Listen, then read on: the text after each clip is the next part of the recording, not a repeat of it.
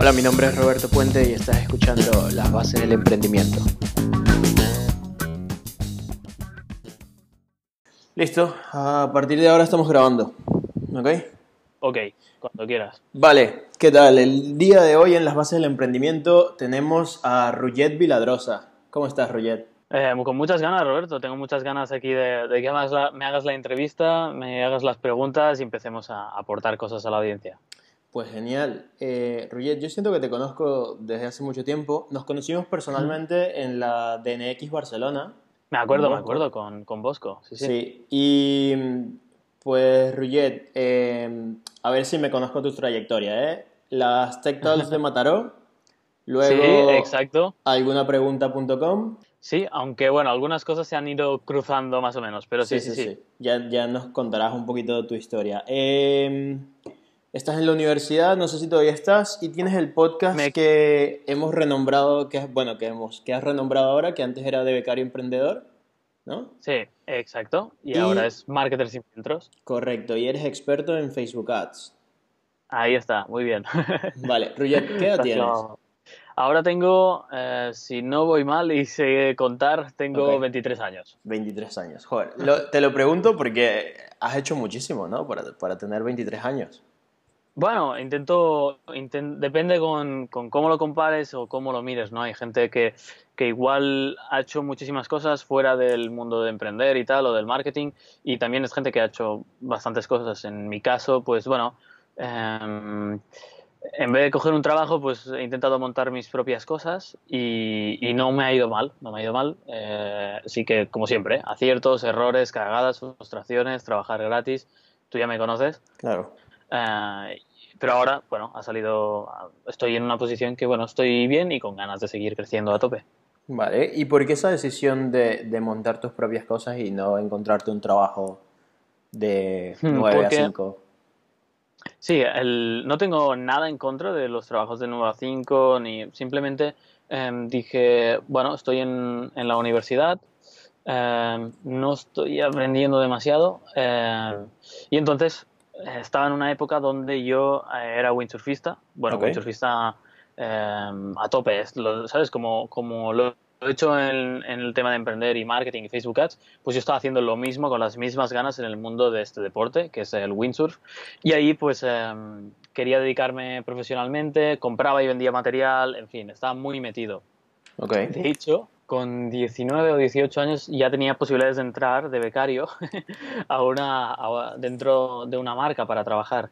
Y me empecé a lesionar un montón. Entonces, durante esa época de lesiones, pues le das al coco y empiezas a probar nuevas cosas. Empecé a leer más libros, empecé a hacer cosas de marketing online, cursos. Em, y dije, ostras, que necesito algo donde poder aplicar lo que, lo que, lo que voy aprendiendo, ¿no? Y tuve la oportunidad de montar un, bueno, de, crear, de montar, crear los eventos TEDx, TDX, en Mataró, en, en, mi universidad. Y ahí empezó todo, ¿eh? Realmente, Roberto, fue, fue el campo de batalla, digamos, donde me entrené, donde monté el proyecto durante dos años, salió bien. A partir de aquí, pues evidentemente se te abren oportunidades. Cuando, si lo has hecho bien, los resultados ya te abren las puertas.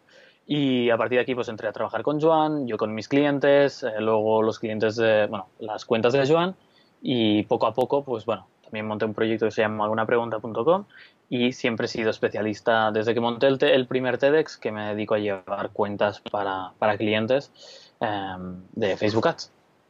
Vale. Vaya chapa te, he metido, ¿eh? Perdón. No, no, no, no te preocupes, no te preocupes. Yo más o menos ya, ya había hecho este seguimiento tuyo, a ver qué tal.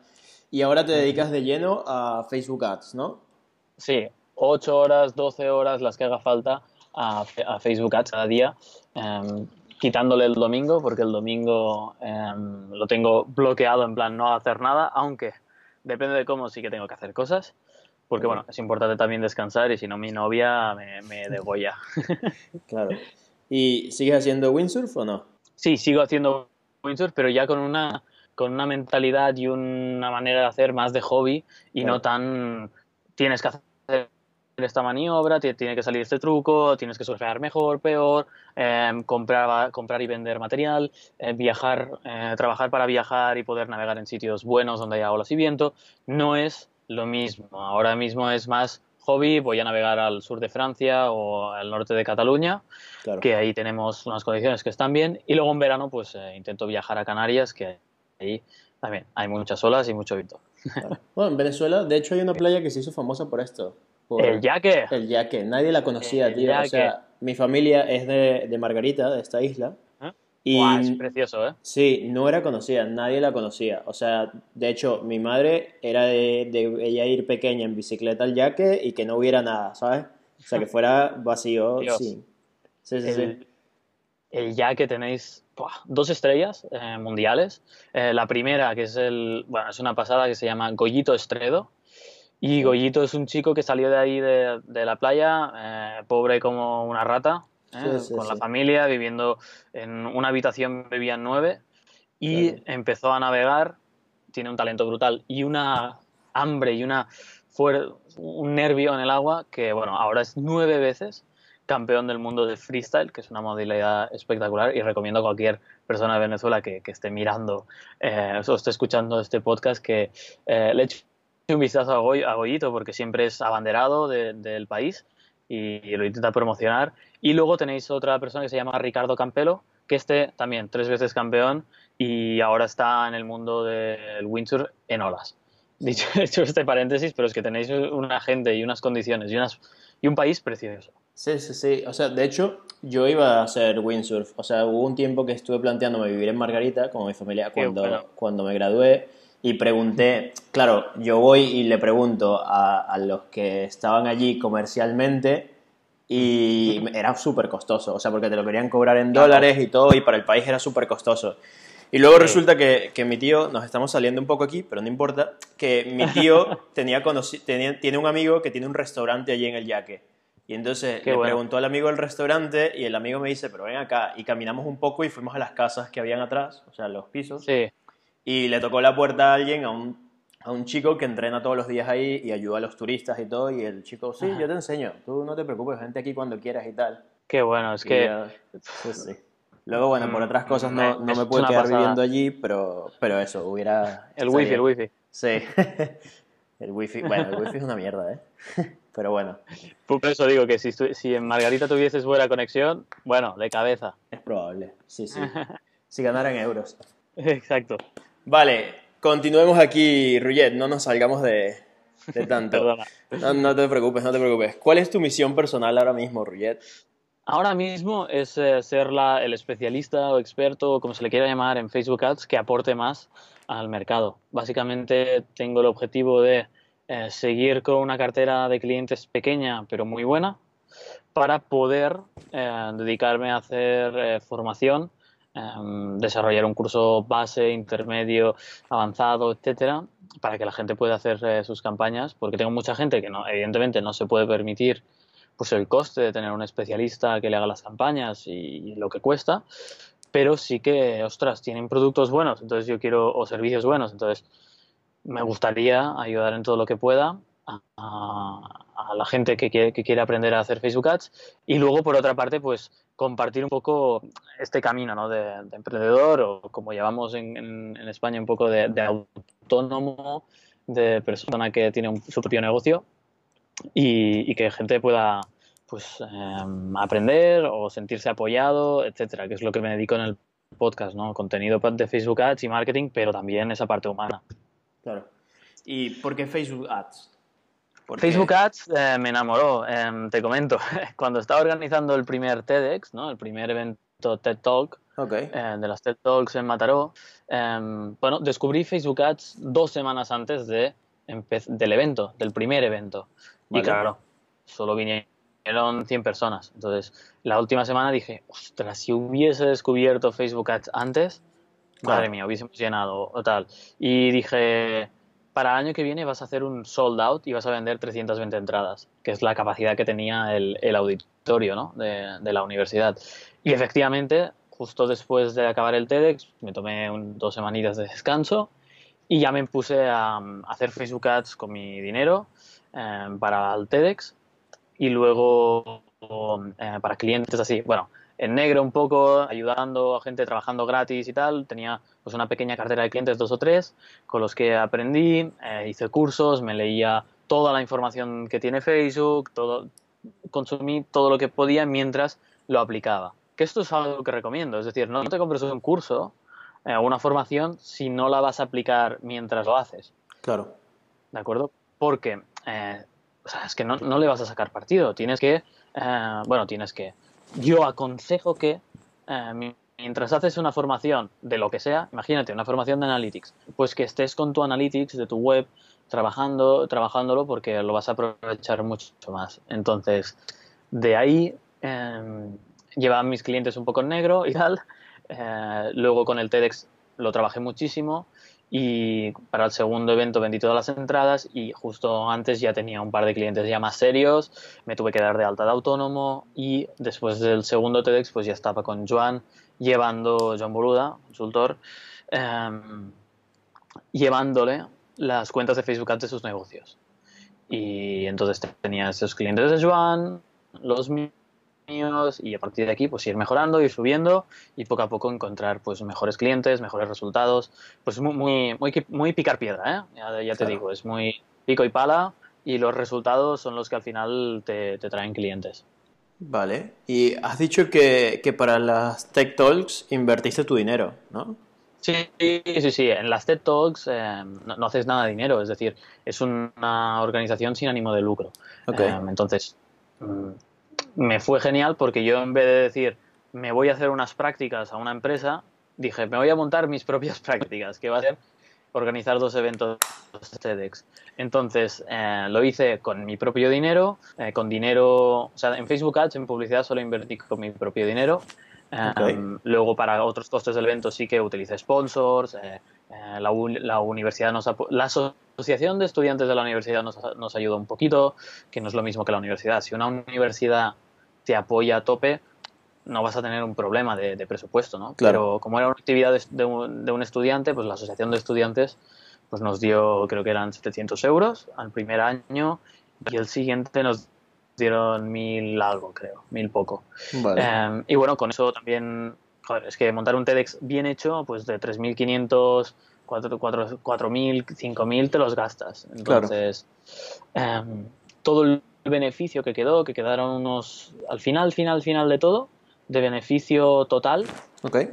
En cuanto, después del último evento, quedaron unos 700 euros. Y este beneficio yo lo devolví a la asociación de estudiantes. Les dije, oye, gracias por apoyarnos, sobre todo en el primer año, el segundo año, aquí tenéis eh, el remanente ¿no? de lo que he quedado. Y yo, evidentemente, no me he quedado absolutamente nada. Y sí, sí, puse mi propio dinero. No, no, lo, lo pregunto porque es súper interesante que, que, tú mismo hayas invertido tu dinero y hayas querido hacer esto, ¿no? Que al final me imagino que te abrió muchísimas puertas. Claro, el tema de los resultados, ¿eh? Ya te lo digo, Roberto, los resultados son los que te abren las puertas, porque em, me, o sea, cuando ya has organizado un evento, por ejemplo, ya tenía material de, para mostrar, eh, ostras, mira qué evento hicimos el año pasado, este año va a ser tres veces más grande, etcétera y tal. Entonces eso, para conseguir nuevos speakers, eh, nuevos sponsors, pues ayuda que ya tengas un año anterior.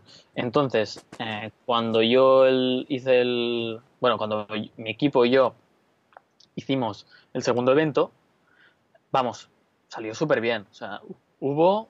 Mm, cuando hicimos el, segundo evento, mi equipo y yo, pues claro, eh, como salió súper bien, solo hubo un mini, mini fallo durante el evento que los asistentes pudieron más o menos apreciar y lo, y lo solventamos, lo solucionamos con humor, un poquito, que era una chorrada. Y, y, y, claro, cuando la gente ha visto que has hecho este evento, que has estado organizando, que has contactado con todos los speakers, que tú eres el responsable de los speakers, de los sponsors, has hecho la web, la promoción, claro, dicen, hostia, este chaval, eh, este chaval, a, ver qué, ostras, a ver si, si, lo puedo fichar o lo puedo coger o ver qué podemos hacer, ¿no? Entonces ahí Joan Boluda pues fue un poco eh, listo y avispado y, y, me propuso hacer cosas con él y, yo encantado, súper feliz. Y luego con Chase Costa, bueno, eso te abre las, las puertas. Al final es como un caso de éxito. Vale. Eh, ¿Qué error hubo en el evento, ya que nos lo comentas, y, cómo solventaste esto? tuvimos nada, ¿eh? O sea, de, errores así que se viera, que, pudiese ver la gente, porque en un evento siempre tienes plan A, plan B, plan C y plan Z. ¿De acuerdo? Tienes contingencias para todo, pruebas todo el día antes, etcétera. Entonces, eh, uno de los, o sea, una ponente tenía que poner un vídeo, que la ponente es eh, Laura Celdrán, que es una deportista em, influencer y que además es emprendedora y tiene una empresa de ocho personas a su cargo, etcétera. Vale.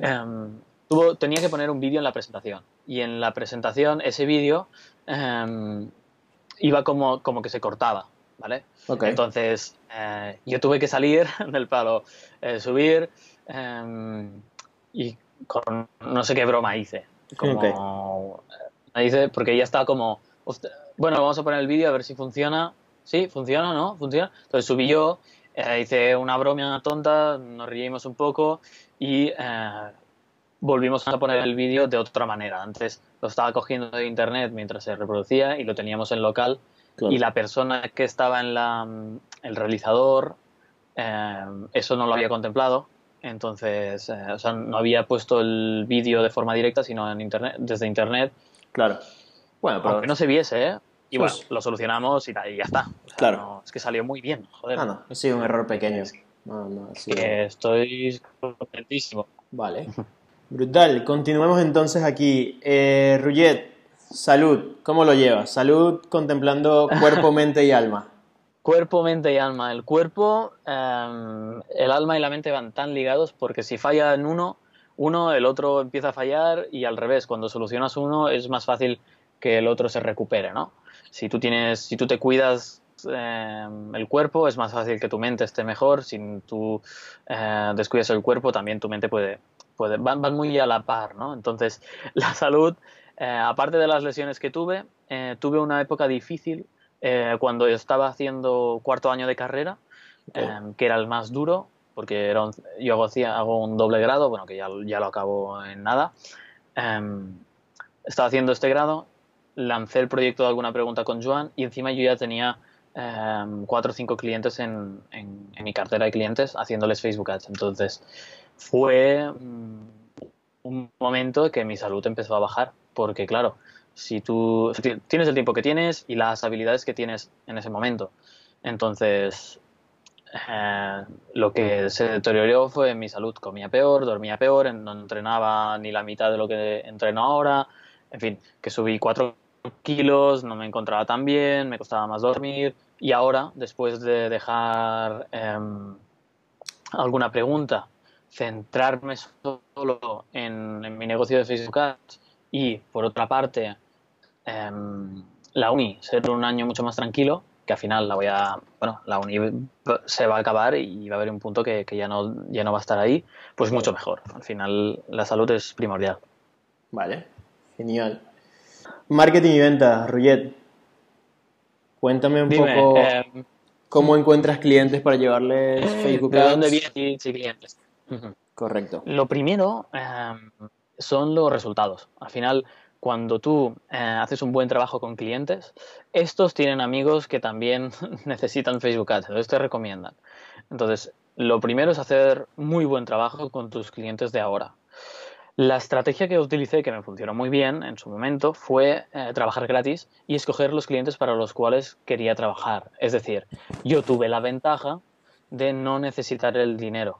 Claro porque vivía en casa de mis padres, porque no tenía esa necesidad y me lo podría permitir. Entonces, yo lo que hacía es, mm, trabajé un año de forma gratuita para Joan de becario, Bueno, de becario entre comillas, porque yo ya era autónomo, pero mm, pude escoger con qué clientes trabajar y con qué no. Entonces, los clientes buenos con los que quieres trabajar, trabajas gratis para ellos, tienes buenos resultados, y al final te llegan amigos suyos que suelen ser clientes buenos también. Entonces, es el primer método que, uso, que usé. Trabajar gratis, demostrar resultados y después tienes dos opciones, o pedir que te recomienden, pedir un testimonio, pedir un decirles, "Oye, puedo hacer un caso de éxito sobre esta campaña", como hice con Lulu Ferris en mi podcast.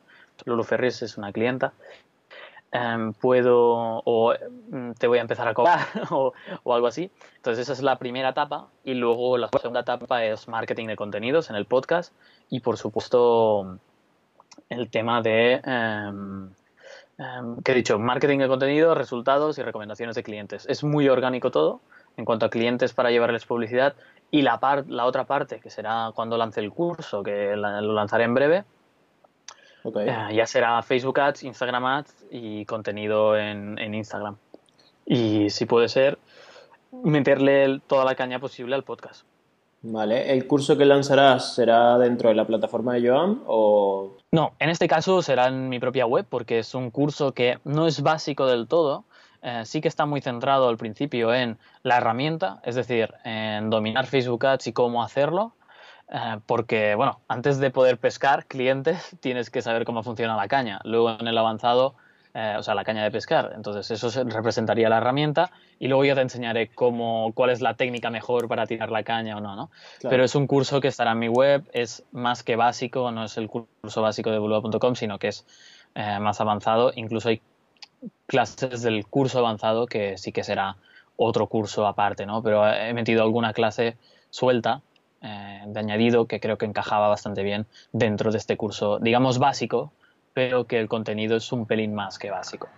Vale, genial. ¿Y ya tiene fecha de lanzamiento? Tiene fecha de em, acabado, de estar, del contenido estar acabado. Es decir, el 1 de diciembre de 2018 el curso estará totalmente acabado en cuanto a contenido. Entonces, lo que tarde en montar, em, montarlo en la web, ponerlo en las páginas ordenadas, las, los textos, títulos, bueno, simplemente subirlo a la web bien hecho, claro pues es, lo que voy a tardar en lanzarlo con una oferta en plan early bird, como las campañas de crowdfunding. Vale. Em, para la gente que me lleva siguiendo como tú desde tiempo, pues digo, ostras, a esta gente hay que premiarla, ¿no? Hay que, ya que te ha apoyado, que te ha dado feedback, qué tal, pues vamos a lanzarlo en petit comité, en mi newsletter, a un precio reducido y, y, con estas personas lo cerraremos, nos pondremos todos a trabajar ahí a hacer anuncios eh, yo estaré echando un cable y, intentar mejorar el curso con el feedback. Y luego ya lo lanzaremos a, lo grande. Ok, vale, genial. Entonces estaremos, dejaremos aquí el link de tu web para que la gente se inscriba en el newsletter, ¿no? Porque si no, no tendrán oportunidad de recibir esta, esta, oferta. Vale. Sin ánimo de, de promoción, ¿eh? Que, cuente que no, que, ostras, que, no estamos aquí, oh, tienes que apuntarte, no pasa nada. O sea, no, es un problema ni, ni decimos que te tengas que apuntar. Simplemente, bueno, eh, ahí está y si alguien quiere apuntarse, que se apunte. Yo sí digo que se tienen que apuntar, es obligatorio. si no... Bien, gracias, Roberto. Si no, este podcast termina aquí. no, mentira. Así, la mitad de la audiencia se ha ido. Vale, continuemos. Eh, ¿cómo gestionas el tiempo? Con, todo, quizás ahora que, dejaste alguna pregunta.com, tendrás algo más de tiempo, pero hmm. entre la universidad, tus clientes... Eh, sí, Roberto, aquí hay un tema que es eh, bastante importante. Antes de hablar de cosas tácticas, que os lo comento, em, es el tema de tener diversos focos. Es decir, a veces no es tanto el volumen de trabajo, sino que el volumen de trabajo esté dividido en diferentes diferentes proyectos en los cuales tienes que todo el rato cambiar la mentalidad y, pasar de un proyecto que no tiene nada que ver con el otro. Entonces, quitar alguna pregunta no solo fue más tiempo, sino más tiempo de calidad, porque es solo enfocado a Facebook Ads, entonces a mi negocio. Entonces, ese tiempo está como, digamos, más optimizado. Y una de las cosas que he cambiado ahora de la organización es, em, lo primero, tener muy a raya el móvil, tengo bastante a raya el móvil, redes sociales y tal. Intento mm, minimizarlo y solo verlo, consumir contenido gratuito de Instagram, pues más em, a la tarde, a partir de las 8. Okay. Y lo que estoy haciendo ahora, que me está yendo muy bien, es levantarme, tener una rutina siempre igual, que es yo me levanto, me tomo un té, un té verde o rojo, el, el que, haya, el que haya en casa, y lo que hago es eh, escribir, tres cosas por las que me siento agradecido. Esto parece una tontería, pero me da muchísima energía, porque es como que no tienes excusa para no trabajar o no darlo todo. Es algo que, bueno, y eso me ayuda mucho a, estar... Espera, vuelvo. Em, y eso me ayuda mucho a tener energía durante el día, porque es como que no tienes excusa para no trabajar, porque cuando empiezas y dices, eh, agradezco pues vivir en una ciudad donde tengo y pues parece una tontería, pero ya estás con otra mentalidad, ya dices, mm, no tengo excusa. Claro. Y, por otra parte, em, dime. Esto lo haces, perdona que te interrumpa, ¿lo tienes en alguna aplicación? Pues yo uso alguna, pero... Sí. Okay. Yo uso una que se llama eh, Five Minute Journal. Vale. dice. La podemos dejar en las notas. Sí, es la misma, la misma, que yo tengo. Vale. Sí, pues va ideal. Y luego lo que, lo que hago es me voy a entrenar. O, sea, me o, sea, no me, o sea, ya me he visto de entreno cuando me levanto, me voy a entrenar directo, porque así te aseguras la salud. Una, una gran parte de la salud te la, te la aseguras. Es como, es lo primero del día, te lo quitas de encima y ya tienes todo el día para trabajar en tus proyectos y tal. Pero lo que me pasaba antes es que em, es muy fácil que te lo dejes. Ay, hago una hora más de curro porque así acabo esto y, venga, y sigo y sigo y sigo y dejas de entrenar. Entonces dejas de entrenar, ¿qué pasa? Estás menos en forma, menos salud, menos energía, menos rendimiento, etc. Entonces, eso es lo primero que hago durante el día y luego time blocking. Vale, genial. Time blocking pero a la vez que uso una lista de tareas. Es decir, yo tengo una aplicación que se llama Todoist, que me la, está sincronizada con Calendar. Entonces, lo bueno de tener una lista de tareas para cada día es que yo me, levanto, veo solo lo que tengo que hacer hoy. Entonces, solo me focalizo en eso y no me distraigo con el calendar, con cosas que tengo de días siguientes y tal. Entonces, ¿Qué pasa? Que lo tengo sincronizado, entonces cualquier cosa que pongo en el calendar o time bloqueo en el calendar para de aquí dos semanas, de aquí dos semanas me va a aparecer en la lista de tareas. Entonces uso, uso estos dos sistemas. Ahora por la mañana estoy haciendo el trabajo con los clientes y por la tarde el mío, pero seguramente lo voy a cambiar. Vale. Al revés. Y eso es un poco el sistema de organización que tengo. Vale, ¿por qué, ¿por qué lo cambiarás primero tu trabajo y luego el de clientes? Porque mi propio trabajo del curso y tal, o sea, ahora yo he cambiado un poco. Em, yo antes tenía la intención de crear una agencia eh, directamente con, con, un equipo grande y empezar a llevar muchos clientes, etcétera, y luego dedicarme a la parte de formación.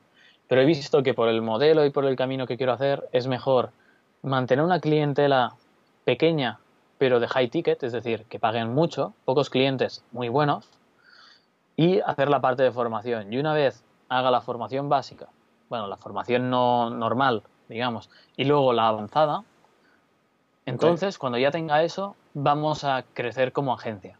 De aquí dos años o el tiempo que tarde en poner esto a tope. Entonces, crecer como agencia y hacer formaciones in-house, ¿vale? Formaciones a empresas también, a sus equipos de marketing.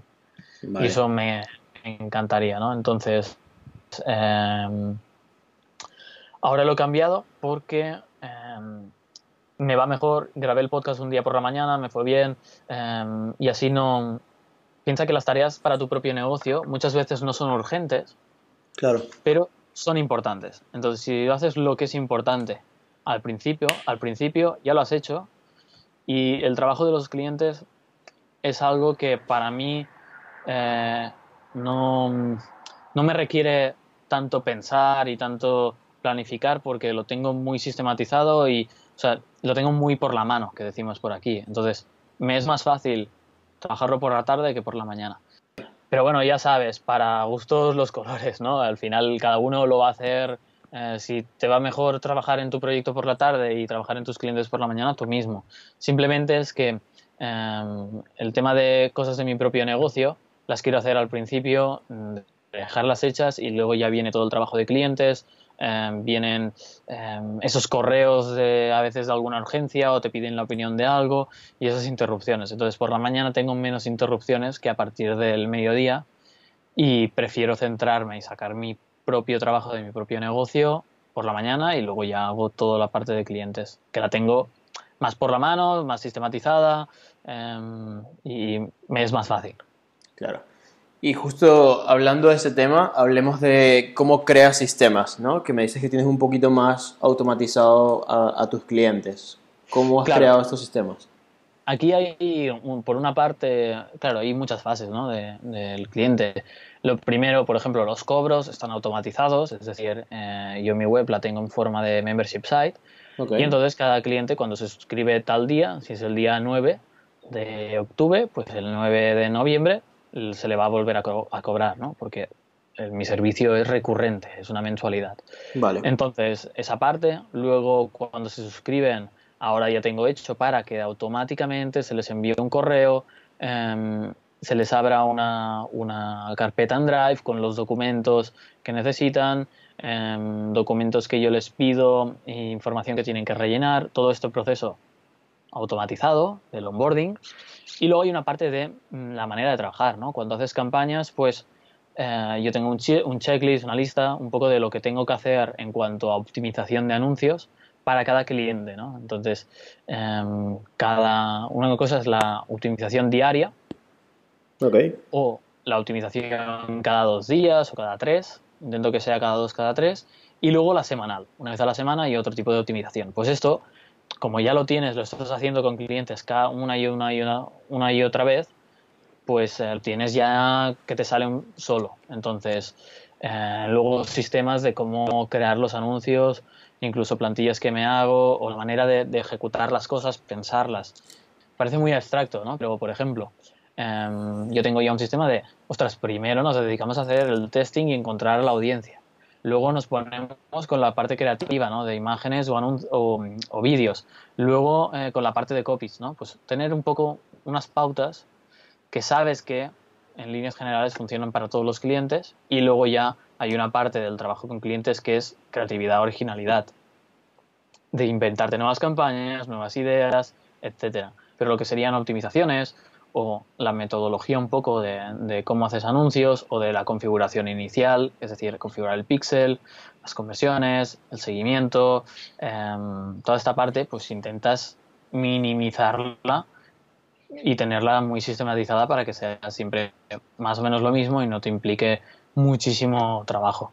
Claro, claro. vale. Y me, dio curiosidad, ¿cómo automatizas que se cree la carpeta de Google Drive? Esto lo puedes hacer con Zapier. Tengo, bueno, soy un fan de Zapier. Entonces, em, una vez, el, en Zapier hay dos cosas, ¿no? Lo que es un trigger y una action. Claro. Entonces, es, si pasa esto, que pase esta acción, ¿no? El disparador y la consecuencia sería la acción. Entonces, el origen siempre es em, un tipo de venta en Stripe, ¿de acuerdo? En Stripe es la pasarela de pago y a partir de aquí se ejecutan varios zaps con, con, con integraciones con Drive, con Gmail, etcétera, para que todo vaya rodado. Pero esto, ya te digo, hace poco que lo tengo implementado y, y estoy cada vez trabajándolo más porque, bueno, ayuda bastante. Claro, claro. Genial. Eh, por último, Ruyet, dinero. Dime. ¿Cómo administras tu dinero? Ahora mismo estoy en un punto que yo sigo con, este, con esta ventaja de no tener que necesitar mucho dinero.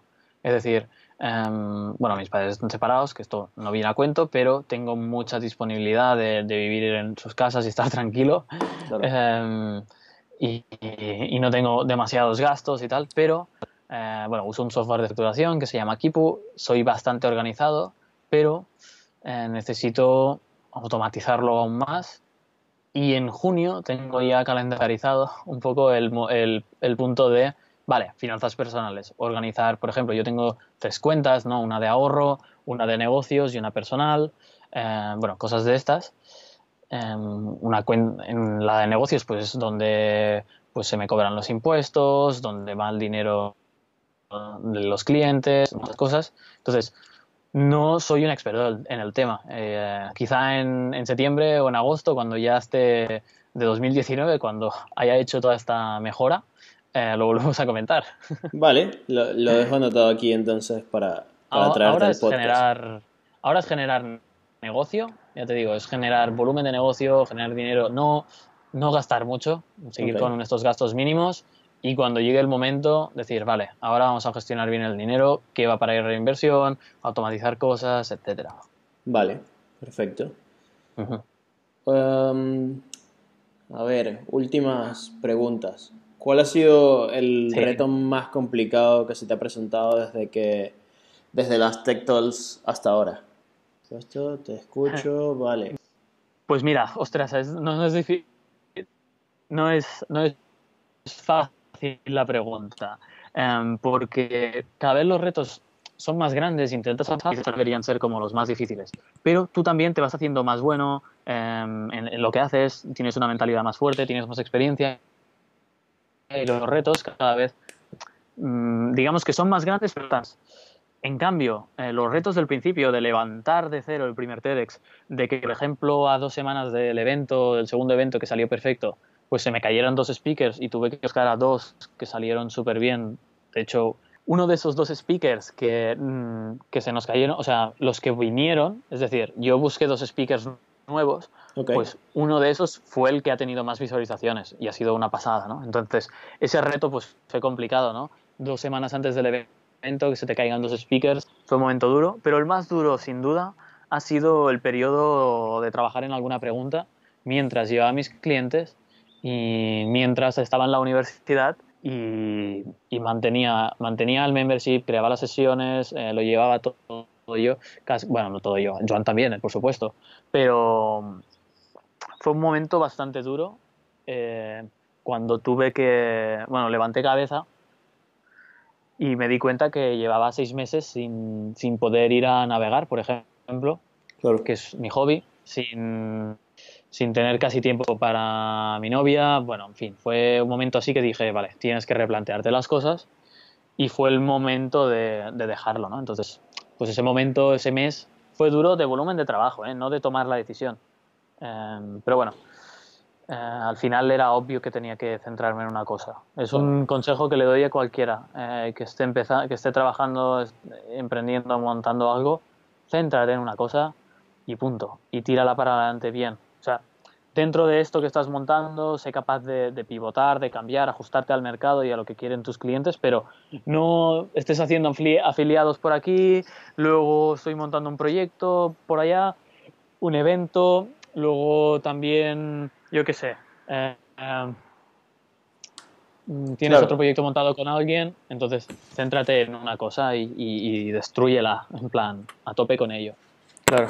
O sea, para ti tomar la decisión de dejar alguna pregunta.com, ¿lo tenías muy claro? ¿No fue nada, nada difícil? No fue nada difícil em, cuando realmente me di cuenta. Lo que fue difícil fue llevar alguna pregunta cuando en realidad no, claro, no, lo tenía que haber llevado. Tenía que haber dejado el proyecto mucho antes. Ojo, yo dejé el proyecto, em, o sea, lo que hice fue avisar a Joan, vale, Joan, ¿qué hacemos? Tal, no sé qué, ¿cómo miramos? Vale. Em, hice el proceso, bueno, Joan hizo la llamada a la audiencia, yo hice el proceso de, selección. Filtrar a, filtrar todas las personas que em, hice el proceso de, selección, ¿no? Filtrar a todo el mundo, hacer entrevistas y luego seleccionar a Nahuel, que es el CEO, y estuve dos meses formándole antes de dejar el proyecto y dejé el proyecto dejando capital en, la empresa para que pudieran hacer la web nueva, en fin, que no, no, lo dejé ala y lo dejo, no, no, no. O sea, si estuve seis meses, casi siete en el proyecto, más tres meses entre la selección y la formación del, de Nahuel. Entonces, que no me fui y ya está. Sabes que, que también no, no, no, es que lo dejas todo así y ya está. Eh, al final hay que hacer las cosas bien. Claro. Vale, y las últimas preguntas, Rullet, de recomendaciones rápidas. Un libro. Ah, vale.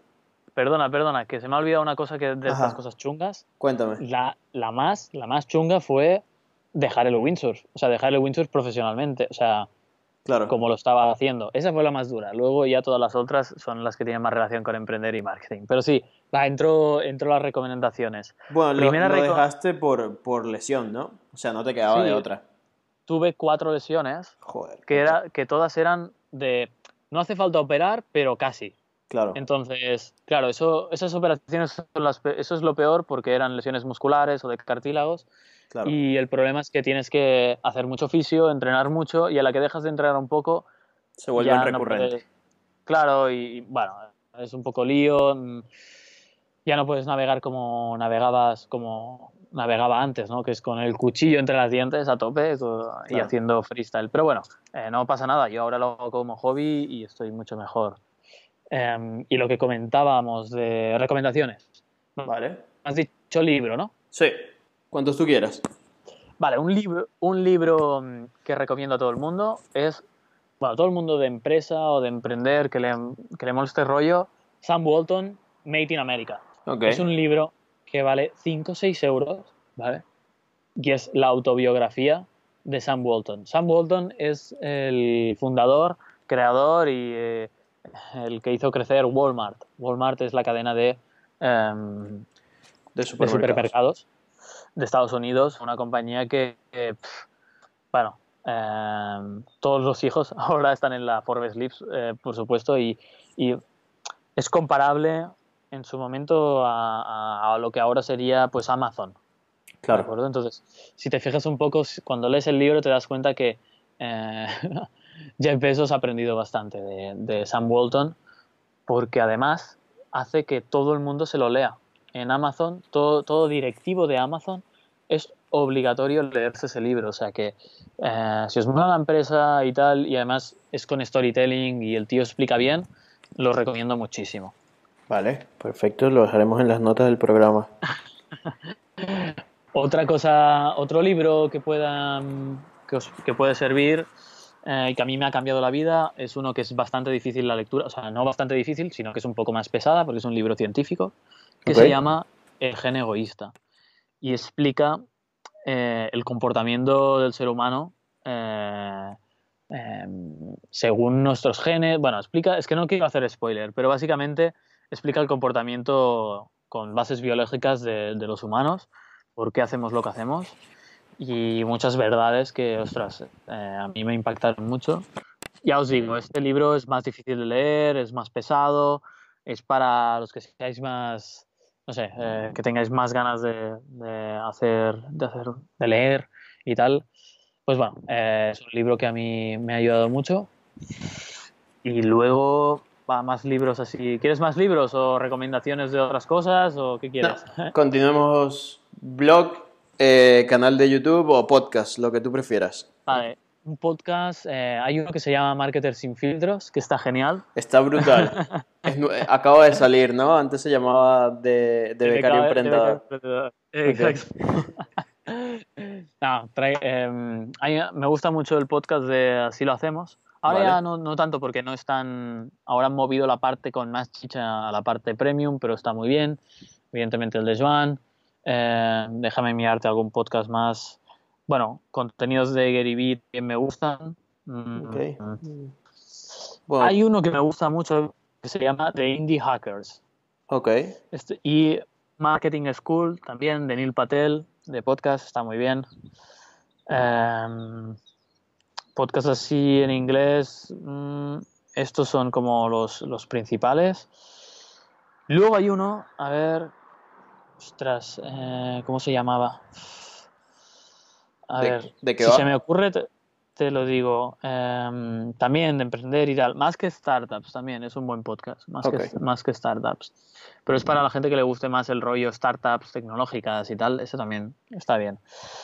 Eh, Nada más, tema podcast y blogs. Bueno, blogs al final, el blog, en cuanto a Facebook Ads, eh, mi blog y el blog de Adespresso, no los pongo a la par, ¿eh?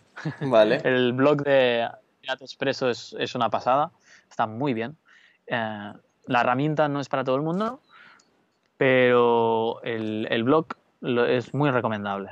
Vale, perfecto. Los dejamos aquí en las notas del programa. ¿Y una película, una serie? Una película, Master and Commander. Me encanta, mi peli favorita, Master and Commander. Es, a ver, es una película que no tiene nada que ver con, bueno, algo quizás se le puede buscar relación, ¿no? Porque hay temas de liderazgo y tal. Eh, no os digo, no os digo de qué va, miradla. Master and Commander es la, la, del, la, del, tío que hizo Gladiador, ¿no? Que está en el mar. No me acuerdo bien. Sí, Russell. Ok. Russell Crowe o Crow, como se llama. el tío, el actor es el de Gladiator y es, y es un peliculón. O sea, para mí es que me encanta. Y luego, el Gladiator la recomiendo también, muy buena. Y series, series, aquí me dejas muerto. Sí, va, una de Netflix. Ok. Que vi que se llama um, La historia de Dr. Dre y, y su partner se llama eh, Alan, no, Alan, no, eh, hostia, Oh, ¿cómo me he olvidado su nombre? Por favor. Bueno, eh, explican la historia de cómo montaron, bueno, de la industria musical, de dónde nació el hip hop. Ok. De eh, cómo montaron la discográfica, la empresa, todo, todo porque es, no es de ficción, es bastante más eh, real. Claro, vale, es de Defiance Ones. Sí, es como los, sí, de Defined Ones. vale te lo, te lo paso, me lo pides por mail y yo te lo, te lo paso en cuanto pueda. Eh, ¿dónde te, podemos, ¿dónde te podemos encontrar? Espera, que, que, no te he escuchado bien. ¿Vuelve? Ok, sí. ¿Dónde te podemos encontrar? Pues mira, muy fácil. Eh, bueno, muy fácil no tanto porque mi apellido no, no es fácil, pero es Roger Viladrosa, tal cual en cualquier red social, eh, pero estoy más activo en Instagram, en el podcast y en la newsletter de mi web. O sea que en la web lo tenéis todo, son donde os recomendaría ir, donde, donde vais a encontrar más contenido que os pueda echar un cable sobre mi tema. Y nada, mm, ahí lo tenéis. Perfecto, de todas maneras lo dejaremos en las notas del programa. Ah, perfecto, ideal, ideal. Vale, ¿algo más que te gustaría agregar para ya ir terminando? Eh, simplemente darte las gracias a ti y a la persona que está, a las personas que escuchan este podcast habitualmente y, y tú oyente que estás escuchando este podcast. O sea, agradecerte mil eh, tu, tu, atención, tu tiempo y nada, eh, mucho ánimo, fuerza y foco, foco, por favor. Perfecto, pues muchas gracias Roget por tu tiempo y por haber hecho, sacado todo este tiempo del, de este sábado para grabar este podcast. A ti, un placer. Venga, un abrazo. Vale, y eso ha sido todo, como siempre, en las bases del emprendimiento. Muchas gracias a Ruget por todo su tiempo. Eh, a pesar de que fue un poco complicado grabar la entrevista, creo que quedó bastante bien. Eh, y nada, como siempre, pedirte feedback, pedirte que me dejes tus comentarios y me digas qué te ha parecido la entrevista. También dejo en, las notas del programa todos los links eh, de los que hemos hablado Ruget y yo, y allí está para que vayas a ver su curso de Facebook Ads, ¿ok? que estará muy bueno y seguro podrás sacar el máximo partido de ello. Y sin nada más que decir, nos vemos la semana que viene.